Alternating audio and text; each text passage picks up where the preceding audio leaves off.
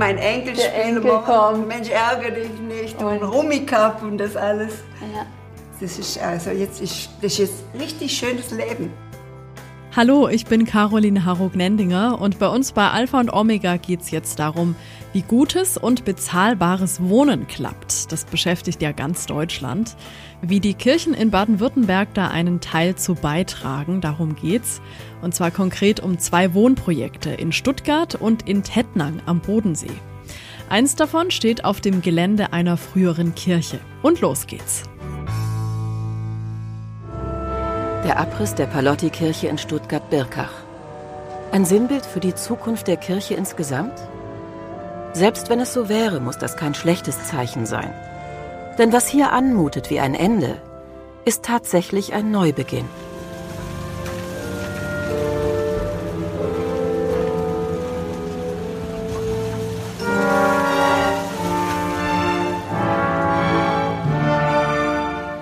Es gilt ja in unserer Diözese eigentlich, dass wir keine Kirche abreißen. Aber die Situation war natürlich in Birkach so, dass die Kirche 30 Jahre her eigentlich gebaut wurde, weil hier ein großer Stadtteil dazukommen sollte. Die Stadt Stuttgart hat uns eingeladen, hier auf einem Gelände, das sie der Kirche geschenkt hat, eine Kirche zu bauen, als sozusagen Nukleus für äh, die, den ganzen neuen Stadtteil. Als dann die Kirche fertig war, hat die Stadt gesagt, nein, wir haben uns anders entschieden. Der Stadtteil kommt nicht. Dann stand die Kirche also ziemlich allein hier auf dem Feld. Das war ja eine Kirche Ende der 60er, Anfang der 70er Jahre gebaut. Und der Beton, den man damals verwendet hat, der hat so ewig nicht gehalten, wie man das gedacht hat. Und dann mussten wir sehen, dass die Kirche dann zur Renovation ungefähr drei Millionen gekostet hätte. Und sonntags waren regelmäßig nur 20 in der großen Kirche, die eigentlich 500, 600 Leute gefasst hätte. Und dann haben wir gesagt, nein, also dann kann man das jetzt nicht verantworten. Und dann mussten wir natürlich die, die Kirche abreißen. Und dann gibt es bei uns in der Kirche die, den Brauch oder den Ritus, dass eine einmal eingeweihte Kirche dann wieder entweiht wird. Und so war dann ein großer Gottesdienst, wo dann plötzlich wieder 600 Leute im Gottesdienst, Gotteshaus waren. Es war eine außerordentlich dichte Atmosphäre. Und alle wussten, das ist das letzte Mal. Also vielen Menschen ging das durch Mark und Bein. Es war wie so eine, so eine Beerdigungsstimmung auf der einen Seite, auf der anderen Seite war das eine ganz tolle Stimmung in der Kirche. Also es war einer der schönsten Gottesdienste, die ich in dieser Kirche erlebt habe, in dieser besonderen Art. Und trotzdem diese, dieser Schmerz und diese Trauer, das war also für mich unglaublich bewegend.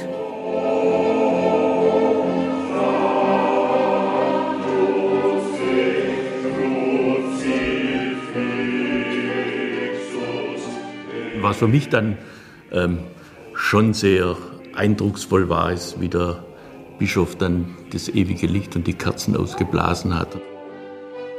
Und dann war klar, äh, es ist das Ende der Palotti-Kirche.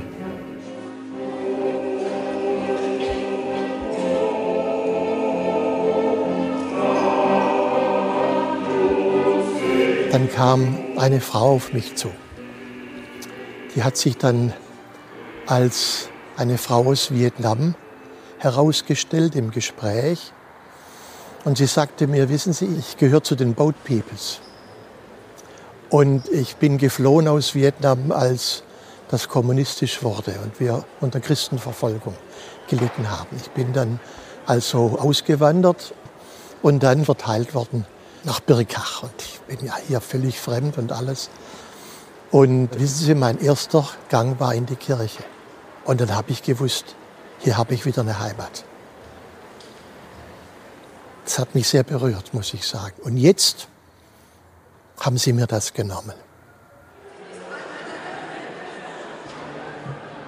Also uns war klar, wir können nicht das, was früher war, einfach so fortsetzen. Wir haben weniger Priester. Wir, haben, wir können auch die, die Zahl der Gottesdienste nicht einfach so weiterführen, wie es früher war. Und dann war die Idee, wenn es gelingt, hier ein Wohnquartier zu haben, wo die Kirchengemeinde selber präsent ist, sozial präsent ist, auch Gemeinschaft stiften kann, auch dort äh, spirituelle Impulse setzen kann, dann könnte das was Neues sein. Wir, wir wissen immer noch nicht, was wird da einmal sein, aber wir haben, wir haben die Hoffnung, dass, dass wir da, daraus auch lernen können, wie, wie Kirche zukünftig sein kann.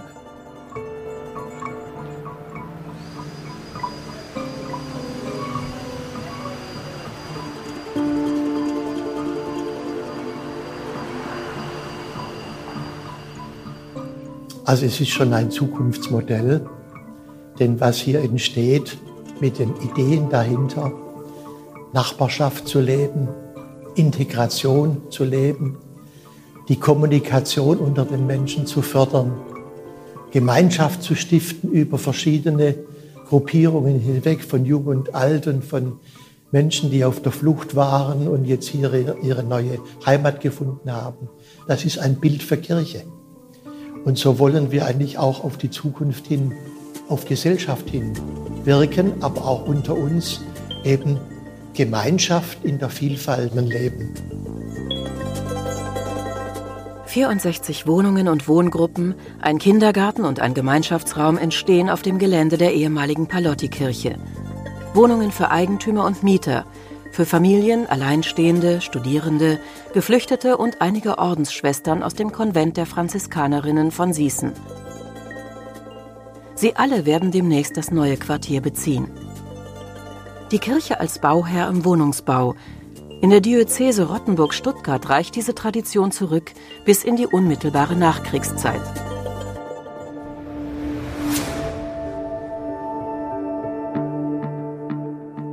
Am Ende des Zweiten Weltkriegs ist Deutschland eine Ruinenlandschaft. Durch Bombenangriffe wurden Millionen Menschen obdachlos, ihre Wohnungen und Häuser sind zerstört.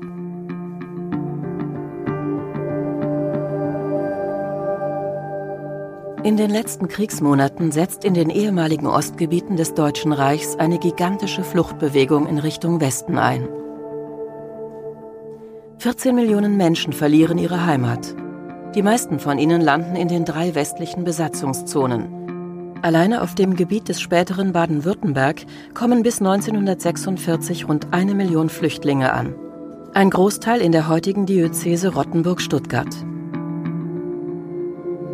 Die Diözese Rottenburg ist ja nach dem Krieg in zwei Besatzungszonen aufgeteilt. Der nördliche Teil, der altwürttembergische Teil, gehört zur amerikanischen Besatzungszone. Der südliche Teil, das katholische Oberschwaben, zur französischen Besatzungszone. Die Bevölkerung dieser Heimatvertriebenen sind zu drei Vierteln Katholiken. Und sie kommen eben in das nördliche Württemberg, zum Teil in Orten mit 90 Prozent protestantischer Bevölkerung, wo es so gut wie keine Katholiken gibt. Es hat seinen Grund darin, dass die französische Besatzungsmacht zunächst die Ansiedlung von Heimatvertriebenen in ihren Besatzungszonen untersagt hat.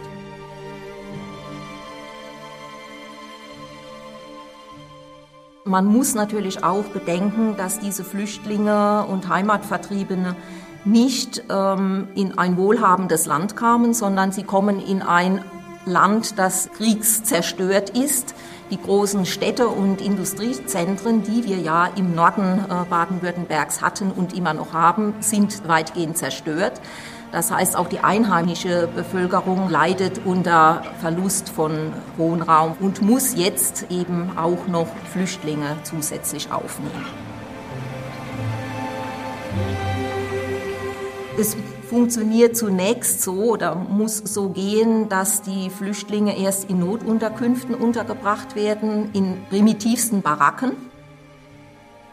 Und es gibt sehr viele negative Berichte, wo die Flüchtlinge schildern, wie ablehnend und abweisend sie von der Bevölkerung aufgenommen wurden.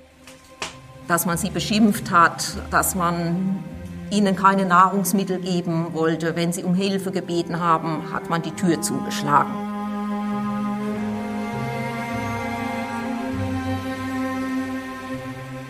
Die Diözese und Bischof Sproll erkennen natürlich auch sehr schnell die Flüchtlingsproblematik. Bischof Sproll selbst wendet sich in zwei eindrücklichen Hirtenbriefen auch an die Gläubigen und appelliert an die Gläubigen, die Flüchtlinge zu unterstützen sie aufzunehmen, auch wenn sie selbst Not haben, auch wenn sie selbst in beengten Verhältnissen leben und Hunger leiden. Aber, und das ist auch wichtig, Bischof Sproll wendet sich auch an die Flüchtlinge und appelliert auch an Sie, dass Sie sich einbringen sollen in die Gemeinden, in denen Sie jetzt angesiedelt worden sind, dass Sie sich nicht absondern sollen. In der unmittelbaren Nachkriegszeit übt Bischof Johannes Baptista Sproll sein Amt mit großer Autorität aus. Wenige Wochen nach Kriegsende, zu Frohen Leichnam 1945, kehrt der erklärte Gegner des NS-Staates triumphal aus der Verbannung zurück. Doch seine Gesundheit ist schwer angeschlagen. Die Jahre des Wiederaufbaus werden durch seinen Nachfolger geprägt, Karl Josef Leibrecht. Bischof Leibrecht übernimmt ja äh, das Erbe von Bischof Sproll. Er wird zum Bischof des Wiederaufbaus in der Diözese. Wohnraum zu schaffen ist natürlich immer noch das große Thema. Und auf Initiative des Caritas-Verbandes schlägt man vor, dass doch die Diözese Rottenburg, ähnlich wie andere Diözesen und insbesondere auch die Erzdiözese Freiburg, ein Siedlungswerk gründen sollte.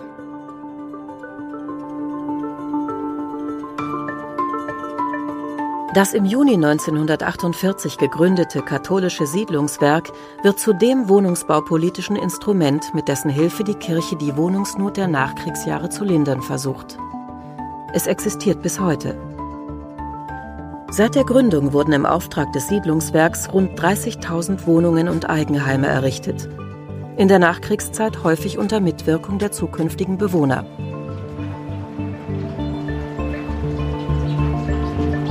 Auch das Palotti-Quartier in Stuttgart-Birkach ist ein Projekt in der Bauträgerschaft des Siedlungswerks. Freilich ist das Selbstverständnis heute ein anderes als noch vor 70 Jahren. Also in der Nachkriegszeit ging es äh, zunächst vor allem darum, möglichst schnell, möglichst kostengünstig äh, den äh, Familien ein Dach über dem Kopf äh, zu geben und das auch so, dass jeder möglichst sein eigenes Haus oder besser Häuschen hatte. Ähm, das auch in katholischen Quartieren sozusagen. Heute äh, würden wir so etwas nicht wieder machen.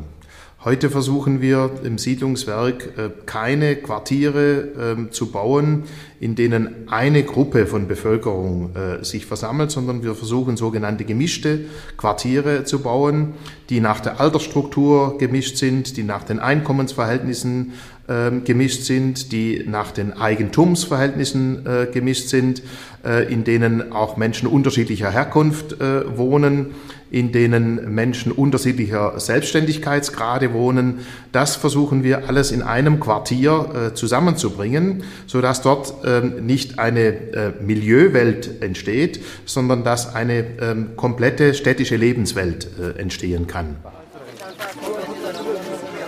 Menschen sind auf der Flucht. Heute wie damals. Wenn auch inzwischen die Herkunftsländer und Ursachen andere sind, eines bleibt doch gleich. Die Erfahrung des Ankommens in der Fremde und die Sehnsucht danach, willkommen geheißen zu werden. Ganz im Süden der Diözese, in Tettnang am Bodensee, ist in den vergangenen Jahren ein neues bemerkenswertes Wohnviertel entstanden. Erbaut wurde es rund um die spätmittelalterliche St. Anna-Kapelle, die hier vor den Toren der Stadt jahrhundertelang auf freiem Feld stand. Initiator des Projekts war die katholische Kirchengemeinde St. Gallus. Also ein ganz wichtiger Ausgangspunkt war die Flüchtlingskrise. Weil nämlich durch die Flüchtlingskrise, durch den Strom der Menschen, die neu in unsere Stadt gekommen waren, natürlich plötzlich die Frage nach Wohnraum ganz, ganz virulent wurde. Man hat zwar erste provisorische Unterkünfte geschaffen und dann war aber die Frage der Anschlussunterbringung und plötzlich haben wir festgestellt, was schon lange in dieser Stadt ähm, spürbar war, es gibt einfach zu wenig Wohnraum und es gibt zu wenig bezahlbaren Wohnraum. Und das war ein ganz wichtiger Impuls für uns, äh, nochmals eine Frage aufzugreifen, die schon längst äh, im Leben der Gemeinde präsent war. Was machen wir eigentlich mit dem Gelände um St. Anna? Es kam die Idee, wir könnten doch eigentlich dieses Gelände der Stadt zur Verfügung stellen mit der Auflage, wir machen hier äh, ein Projekt bezahlbaren Wohnraum, also nicht bloß Häuser hinzustellen, sondern also mit den Gebau äh, Gebäuden eben auch ein Projekt der Sozialarbeit, der Quartiersentwicklung äh, zu verknüpfen. Und das war eigentlich das Faszinierende von Anfang an, dass eigentlich die fünf Partner da sehr schnell an einem Strang gezogen haben. Anders als das Palotti-Quartier in Stuttgart-Birkach ist das St. Anna-Quartier kein Bauvorhaben in der Trägerschaft des Siedlungswerks. Hier haben sich mehrere Partner zusammengefunden, um das Projekt gemeinsam zu realisieren. Neben der Kirchengemeinde St. Gallus waren es die Stiftung Liebenau, die beiden Baugenossenschaften Bau- und Sparverein Ravensburg und Familienheim Villingen-Schwenningen und die Stadt Tettnang. Im Alten Testament heißt es, man sucht der Stadt Bestes. Und das ist unsere Idee, also mit dazu beizutragen, wirklich der Stadt Bestes zu suchen. Wir sind ein Ferment im Leben der Stadt. Und es ist nicht äh, wichtig, dass wir hier nur für Katholiken sorgen. Hier in St. Anna ist kein katholisches Wohngebiet, sondern St. Anna ist ein Wohngebiet für Menschen unterschiedlichster Richtung und Herkunft. Hallo, ich bin der Thorsten Geiser aus Tettnang von St. Anna. Auch Menschen mit Behinderung haben was auf dem Kasten. Hier geht es mir um die Obstbäume und um früher, wie das hier früher war. Und das war einfach schön früher, ohne die Häuser. Und wo das dann losging mit der Baumfällung, das ging ziemlich schnell. Also am Morgen sind die gekommen und dann haben die angefangen, die Bäume zu fällen. Am nächsten Tag waren die Bäume alle weg. Das ging richtig schnell und ich finde es auch gut, dass man Häuser baut, weil Wohnraum ist ja wichtig, aber dafür eine Obstwiese zu bebauen, das finde ich schade. Aber jetzt mit dem Wohnhäuser, mit den neuen Nachbarn, ist es auch okay. Und ich muss dazu ehrlich sagen, es sind nette Nachbarn und nette Leute, wo hier wohnen. Und auch die St. Anna-Kapelle finde ich gut. Ich finde es wichtig, Wohnraum für Menschen zu schaffen.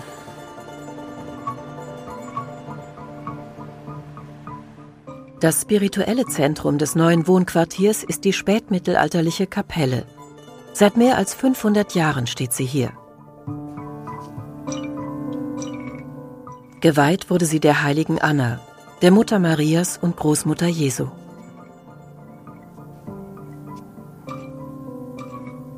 Mir gefällt diese Figur natürlich ganz besonders, weil sie dieses Ineinander verschiedener Generationen darstellt. Die Oma, die Tochter und das Enkelkind, drei ganz unterschiedliche Figuren, drei ganz unterschiedliche Individuen, die ineinander oder miteinander in Beziehung sind, die aufeinander bezogen sind. Und beim Kind wird es nochmals ganz deutlich, diese Figur ist nicht abgeschlossen, sie sind nicht auf sich selber bloß konzentriert, sondern sie sind offen auf eine größere Gemeinschaft hin. Von daher ist dieses St. Anna-Bild oder diese Anna Selbstritt ein wunderschönes Bild für das Projekt hier in St. Anna.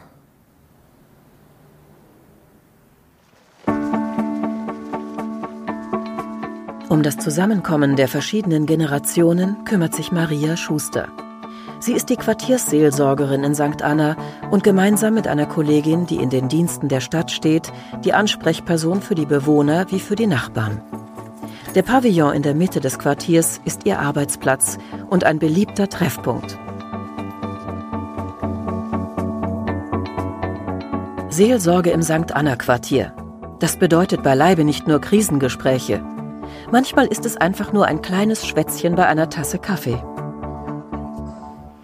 Ich habe gesagt, ich habe mich angemeldet, ich habe das Glück gehabt, dass ich es gekriegt habe. Da fühlst du dich ganz anders. Jetzt bist du wieder ein richtiger Mensch. Also vorher, Ja. da warst du ja nur so, Ja, gell? da haben Sie sich nicht gut gefühlt. Nee, nee. Ja. Und ja, Ja, ja, und ja. jetzt können Ihre Kartenspieler kommen, ja. Aber jetzt, Jetzt ja, ich habe keinen Besuch, jetzt sieben Jahre. Ja. Doch. Und jetzt kommen Kartenspieler, Skatspieler zu mir, Binockelspieler, mein Enkel spielt Enkel morgen. kommt. Mensch, ärgere dich nicht. Und, Rummikub und das alles. ja. Das ist also jetzt ist, das ist jetzt richtig schönes Leben. Jetzt im Alter noch, bis ich jetzt sterbe, habe ich vielleicht noch ganz schönes Leben. Nur weil ich eine schöne Wohnung und eine schöne Umgebung habe. Und die Frauen hier dienstags, das ist schon für mich auch ein großen äh, Gewinn. Weil das sind so nette Frauen und man weiß, am Dienstagnachmittag hier drin trifft man sich oder draußen, wenn schön Wetter ist.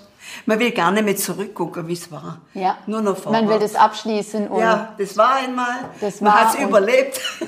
Aber manchmal ist es ja auch gut, nochmal zurückzublicken und dann zu wissen, so, und jetzt, ist anders. jetzt beginnt die Zukunft. Oh, ich schwätze ja wie ein Buch, das ist ja furchtbar. Das war jetzt schön, Frau Köhler. Ja. Ja. Was genau ist eigentlich Quartiersarbeit? Und wie muss man sich als Quartiersseelsorgerin um die Bewohner kümmern? Also aus meiner Perspektive als Quartiersseelsorgerin funktioniert ein Organisieren nicht, sondern es braucht immer diese Offenheit und dieses Zugehen auf die Menschen. Das heißt, ich kann das organisieren im Quartier, wo ein Bedarf da ist, wo Bewohner kommen, wo Kinder kommen, wo ältere Menschen kommen und sagen, das wäre schön oder könnte mir nicht. Und diese Freiheit braucht es, weil sonst gibt es einen Zwang. Und das ist für Quartiersseelsorge eigentlich sozusagen No-Go. Ich brauche diese Offenheit. Warte mal, rutsch mal ein bisschen in die Mitte. So. Auch Aline und Max Zaumseil mit ihren beiden Töchtern gehören zu den ersten Bewohnern des St. Anna-Quartiers. Sie haben sich frühzeitig um eine Wohnung beworben und sich ganz bewusst für den Umzug ins Quartier entschieden. Warum? Wir haben ja schräg gegenüber von der Kirche gewohnt und dann war es so, dass wir von dem Projekt gehört hatten und fanden es eigentlich mega spannend, so alte Menschen, junge Menschen mit Familien, Menschen mit Handicap und Leute aus anderen Ländern zusammen auf einem Fleck. Und ähm, das hat uns eigentlich total angesprochen und deswegen haben wir uns hier auch beworben und haben gedacht, das ist super. Verschiedene Menschen, ja, da wollen wir Teil sein. Das finde ich auch immer spannend zu hören, okay, welche Leute haben Gemeinsamkeiten und wie kann man die zusammenbringen? Oder hier, ach, die wohnt über uns, das ist ihre Nachbarin, kennen Sie die eigentlich schon so? Und so kann man Leute zusammenbringen.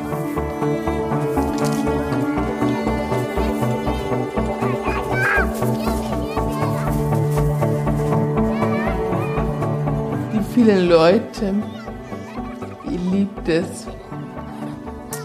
Wenn ich aus dem Fenster gucke, da ist immer was los. Ob das Leute sind, Kinder auf dem Spielplatz, da ist immer Lärm. Ich liebe das.